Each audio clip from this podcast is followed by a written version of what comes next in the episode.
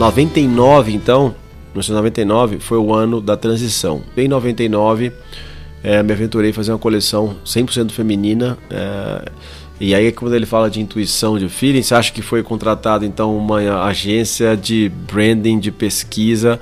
Hoje as empresas estão complicando muito. Nessa época era um trabalho de totalmente do empreendedor ali de intuição. Ah, vamos pro feminino que acho que esse negócio que vai dar certo. Aí veio então o verão desse ano de 99, a gente criou junto é, um, um sapato muito marabela muito fácil de produzir, mas que era super feminina. E essa Anabela, a gente sabe assim, de cabeça até hoje como é que era o desenho dela. A gente sabe exatamente onde que a gente criou, num voo, no Fokker 100, a gente no último assento, aquela turbina no ouvido.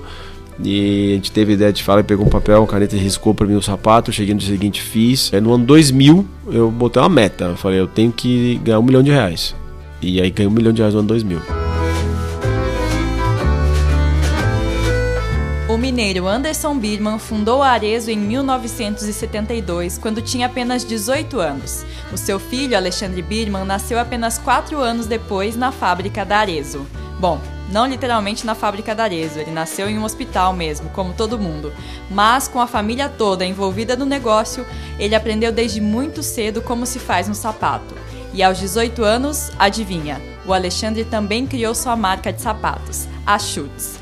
Em 2011, o grupo Arezo Co abriu seu capital na Bolsa Brasileira e em 2013 o Anderson passou o comando dos negócios para o Alexandre. Hoje, além da Arezo e da Schutz, o grupo reúne as marcas Alexandre Birman, Ana Capri, Fiver, Alme e agora o licenciamento da Vans no Brasil. Nesse episódio, vamos conhecer a história do grupo, avaliado em 5,8 bilhões de reais, com seus dois personagens principais, o Anderson e o Alexandre.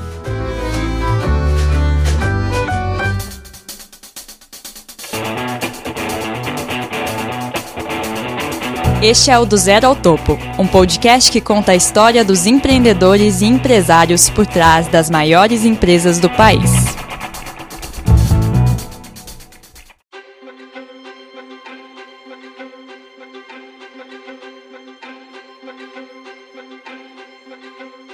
A família era muito, muito humilde. A, a, fábrica funcionava na esquina da casa do meu avô e todo meu pai e minha mãe trabalhavam na fábrica, não tinha babá, uma estrutura é, qualquer. E aos 11 anos comecei a trabalhar. A primeira profissão que eu tive, meu pai me ensinou a. pai sempre. Aprendi tudo que eu sei com ele. Ele sempre me ensinou que numa fábrica de sapato.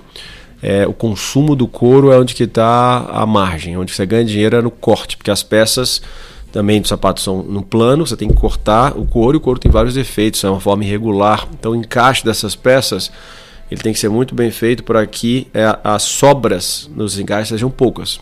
Então ele me ensinou uma técnica que ele me deu lá um saco de retalho e falou: ó, se você puxar com a mão essa emenda e ele rasgar na sua mão, é porque estava fininho, então o cara fez bem feito. Se você puxar e não rasgar, é porque está muito largo e poderia ter feito um melhor encaixe. E ali você tem às vezes 2, 3% de ganho então, o meu primeiro trabalho era pegar esses retalhos e ficar puxando e vendo o tamanho dos retalhos. Então, a partir dali, eu passei por todas as etapas. Na verdade, o Alexandre aprendeu a fazer um sapato com as próprias mãos. É, haja visto que no fim desse trabalho ele me ofereceu um par de sapatos. A modelagem, a forma, é, tudo. Onde ele modelou, ele fez todo o ofício do sapateiro.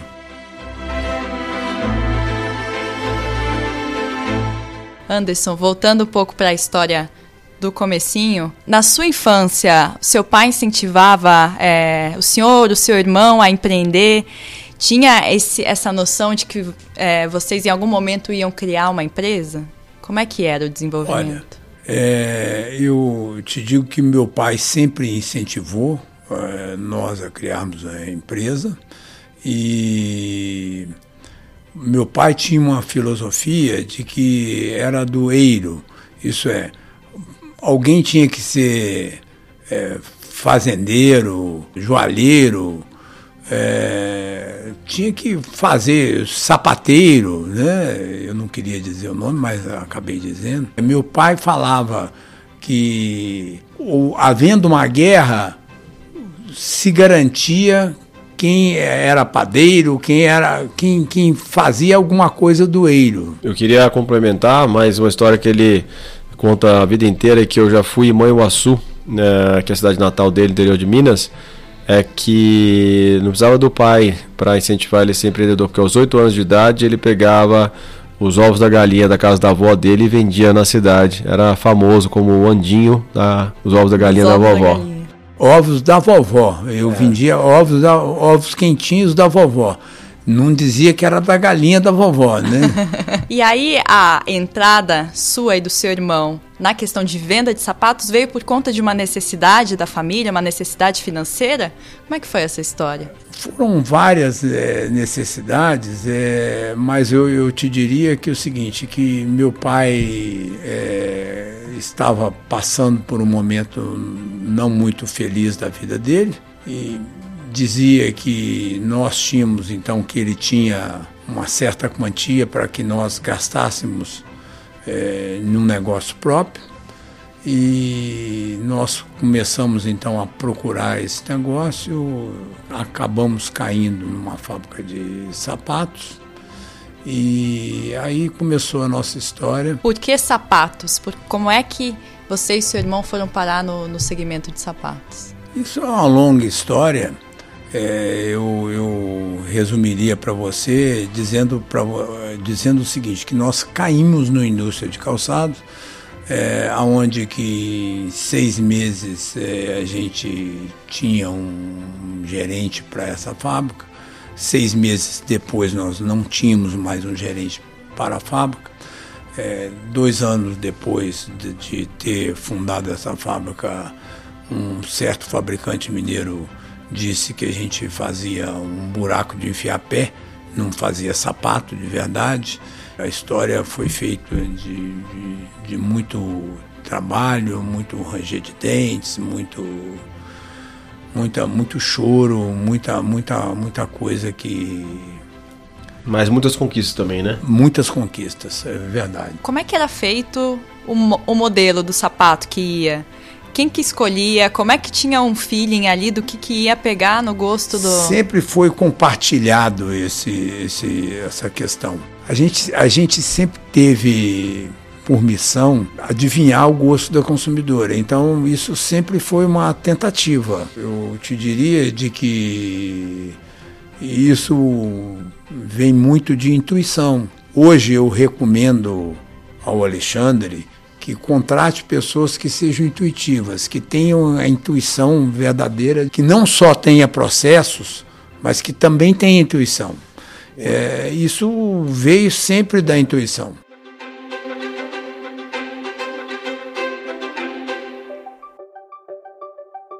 Foi nos anos 90 que Arezo fez essa transformação de deixar de fabricar ali, é, é, de ser uma indústria em Minas para fazer a fabricação é, lá no, no Rio Grande do Sul e focar no varejo, né? Por que essa decisão? Tinha a ver com alguma crise, aumento de custos? Como é que foi essa, esse racional na época? É, eu, eu fiz uma viagem para o Oriente, onde eu fui para a Indonésia, e vi grandes fábricas de tênis. A Arezzo foi a primeira, a primeira marca que importou um tênis com a marca Arezzo. Isso é, se chegavam aviões de tênis tentando fazer da história longa uma história curta, é, eu te digo que custou só 600 mil dólares para gente. Isso é, só deu um prejuízo de 600, 600 mil dólares. Mil. Mas que trouxe a seguinte lição, que eu estava errado ao tentar uma indústria no centro do país. Visto que eu comprava couro no norte, eu depositava esse couro em Minas Gerais, eu mandava esse couro para o Rio Grande do Sul e voltava com o couro do Rio Grande do Sul para beneficiar beneficiado em Belo Horizonte e fazia o sapato lá crescendo verticalizado numa grande indústria aonde eu, eu, te contei aí que eu tinha uma indústria de plásticos também. E essa história nos levou para o sul, que já tinha um cluster desenvolvido. Esse modelo de negócio que é a base nossa, esse projeto de focar é, no centro criação de, de criação de produto e a partir dali ter uma parceria de um outsource da produção, ou seja, entregar esse software para o fabricante produzir e na outra ponta criar a franquia, ele foi pensado pelo Anderson no começo dos anos 90 e a grande virada foi no ano de 1995, exatamente, ano coincidentemente do nascimento da Schutz. Então esse foi o ano que o Anderson de uma forma brilhante, conseguiu encerrar uma fábrica que dessa fábrica de garagem chegou a ter quase 2 mil funcionários em Belo Horizonte, sem nenhum processo trabalhista, de uma forma muito sustentável.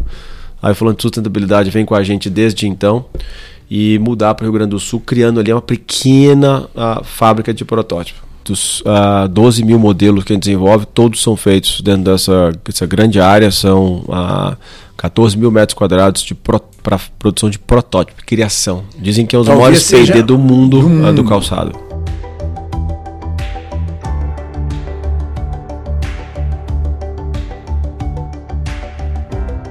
No ano que eu te mencionei, da realmente virada de chave, que foi uma criação de uma nova era dos nossos negócios em 95, eu já tinha 18 anos e segui os mesmos passos do meu pai, recomendado por um consultor de gestão de empresas familiares e obviamente com a mentoria e apoio dele, uh, foi lançada a Chutes, então, que ano que vem, em junho, completa 25 anos. Eu uh, rendei uma fábrica que estava sendo então encerrada do Anderson, que ficava a 70 quilômetros de Belo Horizonte, nossa cidade natal. E a partir dali, então, a Chute se desenvolveu até o final de 98.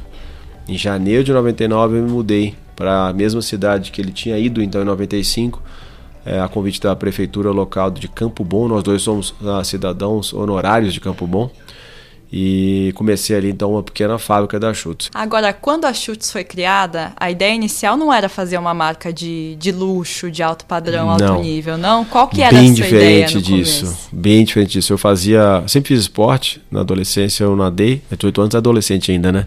Mas no começo da adolescência eu era nadador, nessa época eu estava fazendo mountain bike.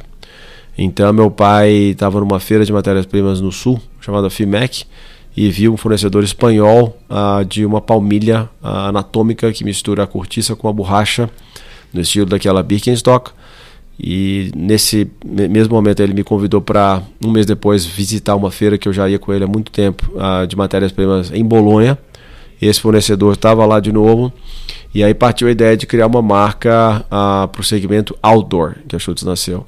Tanto é que o primeiro público era masculino, o produto era unissex, mas o público era masculino. E o primeiro slogan nosso era Peace of Mind with Comfortable Shoes.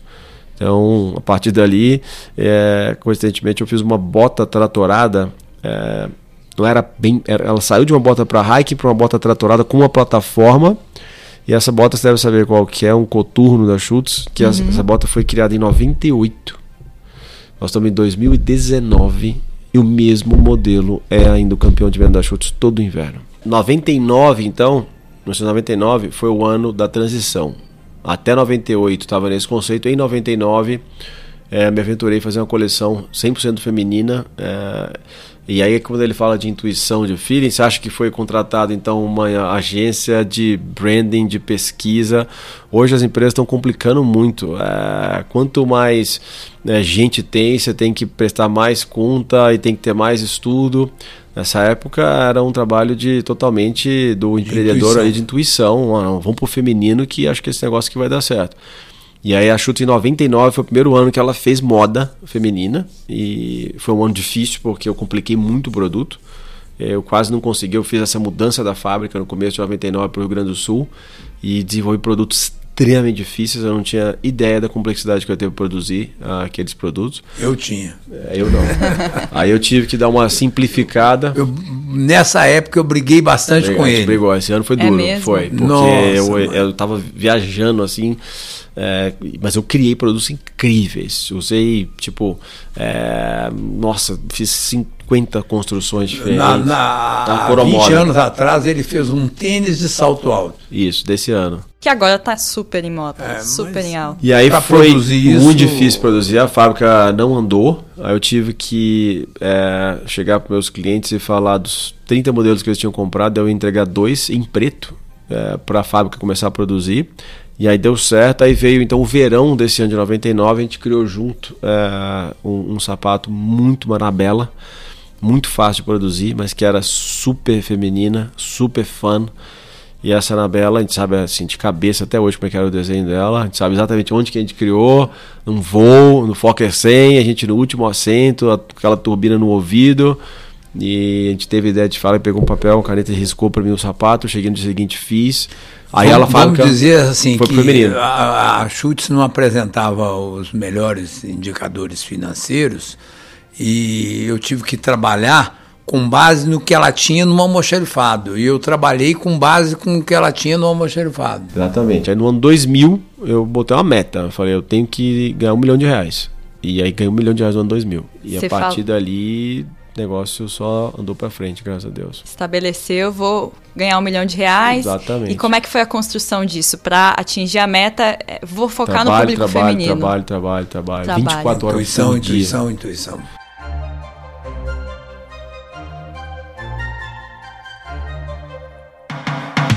Esse episódio é um oferecimento de Cadastra. A Cadastra é uma empresa especializada em performance que, por meio da comunicação digital, dados e tecnologia, há 20 anos vem transformando empresas e crescendo o faturamento digital de varejistas e indústrias de todos os segmentos.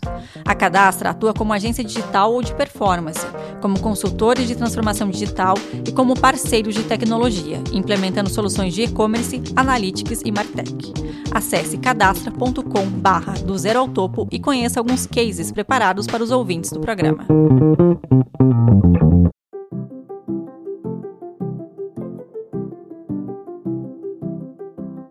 Resumindo uma história, em 2017, 2007, meu pai me convidou então no movimento que a gente fez casado de fazer então a fusão da Arezo com a Schutz, criando a Arezo Co e vendendo 25% para um fundo de investimento. Para Tarpon na época, né? Exatamente. Primeiro, Anderson, como é que foi esse sentimento da entrada de um fundo? Foi uma decisão mais por necessidade, visto que naquela época eu, eu buscava recursos ou em bancos ou através do investimento em um fundo. Eu preferi optar por investimentos de um fundo. E foi daí a escolha da Tarpo. Isso foi uma, uma, uma grande decisão que nós tomamos e talvez tenha sido a mais bela das decisões, visto que se a gente tivesse caminhado para a direção dos juros, talvez a gente não estivesse salvo tal como a gente está hoje e não tivesse a vitalidade financeira que nós temos hoje. É, eu diria que talvez a grande motivação para isso tudo foi trazer o Alexandre. Uhum.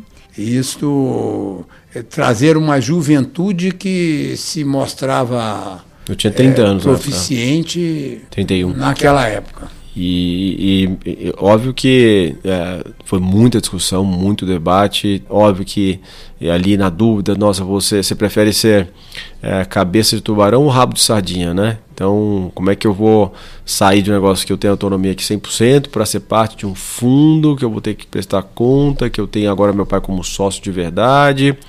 E como é que eu vou me sobressair dentro disso? Então, é, os questionamentos foram vários. É, o ano 2008 foi um ano de transição muito grande. E aí em 2009 a gente abriu a primeira loja da Chutes. Meu foco era transformar a Chutes em uma marca com varejo, usando o modelo de negócio que já estava dando certo na Arezo. A Chutes na época era só uma fábrica, é, com foco ainda na exportação. Não tinha um negócio de é, varejo, longe disso no Brasil. Mas essa loja que é a nossa Oscar Freire, a gente abriu como temporária em agosto de 2009 e foi um sucesso a loja um grande sucesso. Em um ano e meio a gente transformou a Schutz, é, capacitando então chegar para o IPO, que foi em fevereiro de 2011, e o grande bis era mostrar, olha, tem quatro lojas da Schutz e, não vou lembrar o número, mas devia ter umas 200 da Arezo. É, então a Schutz vai ter no mínimo 100. Então vocês imaginam o que, a Schutz vai gerar de valor. Então o grande... É, tinha vários é, vetores de crescimento, mas a Schutz era o mais óbvio ali, que era o quick win do negócio. Então o IPO foi uma experiência muito legal. Então essa decisão do IPO, ela foi no movimento que a gente fez é, o deal com a Tarpa em 2007. É, a partir dali já sabia-se que o IPO era o caminho. A questão era só o timing. Se a empresa estava preparada em todos os sentidos, seja da estratégia, seja das questões ah, financeiras, ah, jurídicas, legais, para se a candidatar um IPO. E foi tudo muito rápido, a empresa estava muito preparada. Para você ter ideia, a gente tomou a decisão em outubro. De 2010. Em janeiro, em novembro eu comecei a fazer o pilot fishing. Em janeiro a gente fez uh, o kickoff junto com os bancos. E dia 2 de fevereiro, isso é uma coincidência que a Bovespa nunca mais irá ter, com certeza, porque tocamos o sino no dia do aniversário do Anderson. É mesmo. Então eu quero saber quem vai ser o cara que vai abrir o capital da Bovespa no dia do aniversário dele.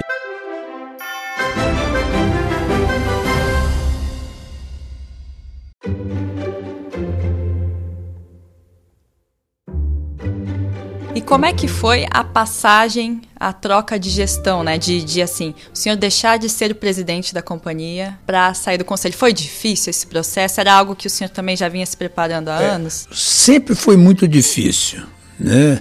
Visto que separar o pessoal do negócio é, é muito, muito difícil para todo mundo. Mas eu sempre objetivei o acionista minoritário. Eu via que era uma necessidade independente da minha, da minha vontade pessoal. E então eu sempre me guiei por isto. O uma negócio mudança, se né? moderniza. O negócio, eu sempre uso uma, uma expressão que me foi ensinada pela Tarpo, assim, é como tampas de um bueiro.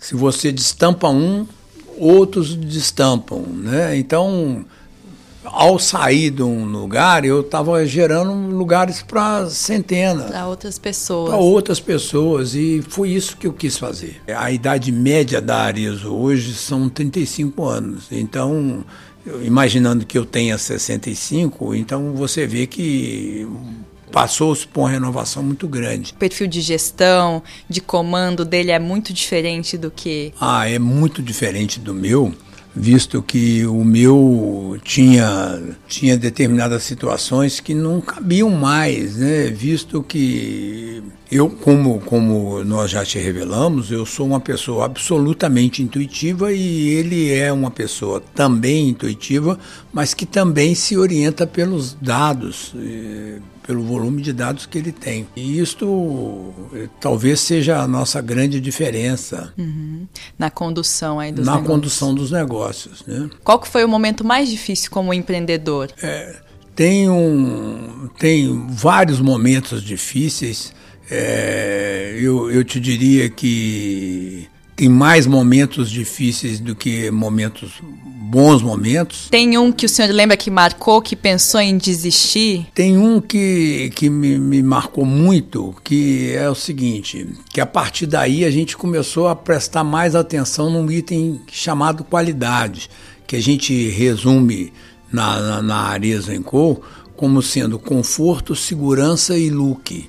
Isso é um, um produto não pode, tem que ter um bom look, tem que ter segurança, não pode quebrar um salto, não pode partir uma fivela, não pode descolar, não, não pode fazer nada que comprometa a segurança e tem que ter conforto, visto que se não tiver conforto, é, é, há esse pré-requisito de qualidade antes.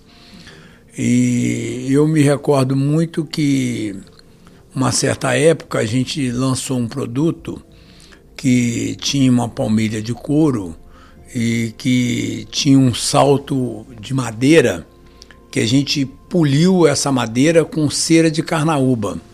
E a cera de carnaúba depositou na, na, na superfície onde a gente colava a palmilha. E chegou um caminhão de sapatos de volta para a gente que eh, não tinha como salvar o sapato, visto que você com um sopro descolava a palmilha do salto. E aí, quer dizer, trouxe um ah, transtorno essa, ali de. Trouxe um transtorno imenso, trouxe um transtorno grande para o negócio da companhia. E a partir daí, uma preocupação com a qualidade sempre foi muito grande. E falta de caixa em algum momento, é, o senhor pensou em desistir porque estava sem dinheiro, os negócios estavam chegando no limite? Nunca eu pensei em desistir. É? é sempre eu pensei em qual a solução que eu teria para a falta de caixa. É, um empreendedor jamais pensa em desistir.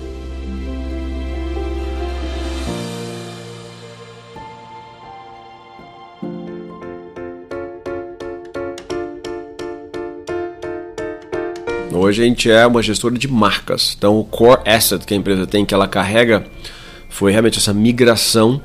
Se a gente fosse indústria, a gente não estaria aqui.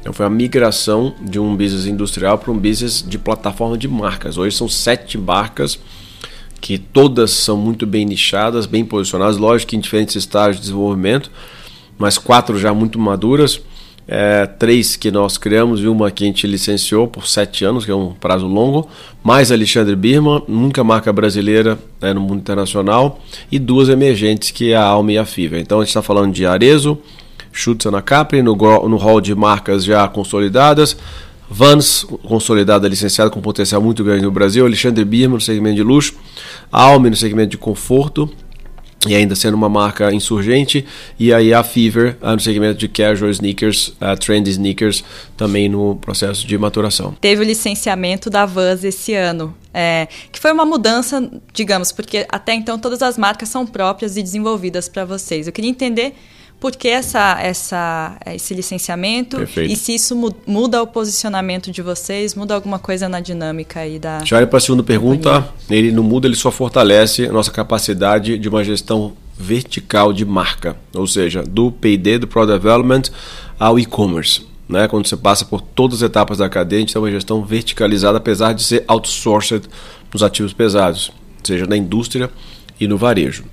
Então, a Avanço vem consolidar essa nossa capacidade de ser uma gestora de marca 360 e ela vem sim agregar. A decisão foi, indo para a sua primeira pergunta, é, o principal. A, a principal categoria que cresce hoje no mundo dos footwear, né? Calçado ele vai muito para a cabeça é, de um sapato, né? Quando você fala de footwear em inglês é mais abrangente, que é vestimento para os pés, né? A tradução literal é o tênis. Então, o tênis é realmente hoje um must. Você pode ver aí todo mundo, os homens migraram muito o tênis. As mulheres começam, mesmo no segmento mais do dia a dia, do casual, usando o tênis. E a Vans é uma marca que ela abrange, ela tem um posicionamento core no skate, ela traz um DNA muito forte do skate, mas ela pode ser usada, o produto não é, é de performance, é um produto para você usar com qualquer tipo de roupa, combina bem. Eu tô com a calça social aqui com um tênis Avans. Então a Avans, além disso, tem no Brasil, ela é underpenetrated. Né? Qualquer negócio que a demanda é muito maior do que a oferta, é fácil de crescer. É só aumentar a oferta aqui, você vende, porque tem demanda. E a gente fez uma análise. Avans com três lojas no Brasil tem um potencial para abrir muitas lojas. Então, foram esses fatores que nos levaram a tomar essa decisão, fazer esse movimento e a partir de janeiro e mostrar também a nossa capacidade de integração. É o primeiro movimento inorgânico que a gente faz. A gente está hoje com uma equipe de, de 25 pessoas é, fazendo integração. A gente vai migrar uma empresa inteira que tinha sistemas é, legados de uma gigante americana então, migrando isso por um SAP de uma empresa local que usa Hybris no e-commerce, que usa é, outro uh, sistema de point of sale, uma migração assim, 90 dias que a gente rodando a partir de janeiro mostra que a gente pode integrar outras marcas também, é só o começo. Isso que eu ia perguntar. É, é algo que vocês enxergam possibilidade no mercado, então, de ampliar aí, é, fazer licenciamento de outras marcas? Marcas que possam complementar o nosso mix que estejam dentro de um uh, landscape que a gente sabe atuar no sentido de como ativar a marca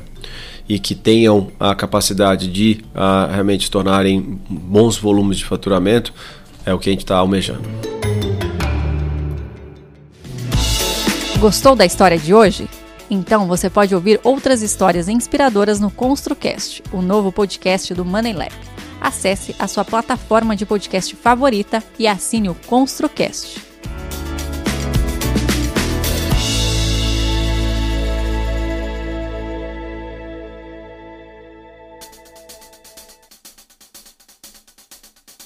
Tem uma frase que eu repito ela cada vez que eu interajo com uh, jovens, que tem alguns sentimentos na vida que você só vai saber o que eles significam quando você passa por eles, né? Ser pai, casar, a perda talvez de um ente querido, é, e um deles eu colocaria num grau de importância a decisão da sua carreira.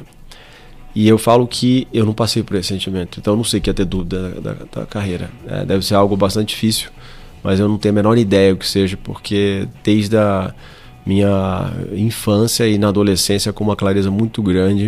Eu sabia que queria seguir os passos do meu pai, trabalhar realmente é, criando um negócio de calçado e, e, crescendo através disso. E tanto é que aos 18 anos ele me apoiou a fundar Chutes. Agora, Anderson, quando é, o senhor foi vendo o Alexandre caminhando com a Chutes e criando e desenvolvendo, e primeiro em outdoor, é, qual que era o seu pensamento, né? Putz, isso vai dar errado. É, você estava sempre junto dele, aconselhando. Como é que era esse? Ah, eu, esse... Eu, eu, eu, eu, sempre estive junto dele. É, eu, eu a vida inteira digo para ele o seguinte, que se ele tiver uma boa ideia, essa boa ideia será dele. Se ele tiver uma má ideia, essa ideia será nossa. Ó, oh, tá vendo aqui? Então, é, Paizão. É, a vida inteira eu sempre Ele apoiei as mesmo. ideias dele. Todas as ideias. Sempre apoiou. Por hoje é só, mas se você quer conferir mais sobre esses e outros episódios, segue a nossa página no Instagram, arroba do Zero ao Topo oficial. Eu sou Letícia Toledo, responsável pela produção e roteiro desse episódio. A captação de áudio foi do Fábio Teixeira e a edição de som, mais uma vez, do Paulo Vinícius Lima Souza. Até a próxima!